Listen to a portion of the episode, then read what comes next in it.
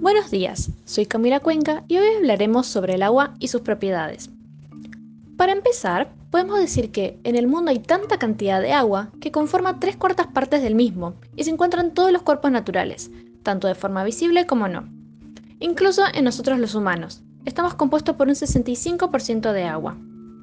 También podemos decir que en estado líquido es una sustancia compuesta porque está integrada por átomos de distintos elementos químicos simples, dos de hidrógeno y uno de oxígeno, que al juntarse forman el agua líquida incolora, que no huele, no tiene sabor y es solvente.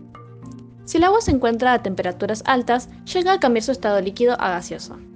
Y cuando se encuentra en temperaturas muy bajas, este suele cambiar a estado sólido.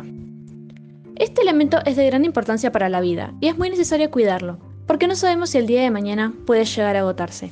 Muchas gracias.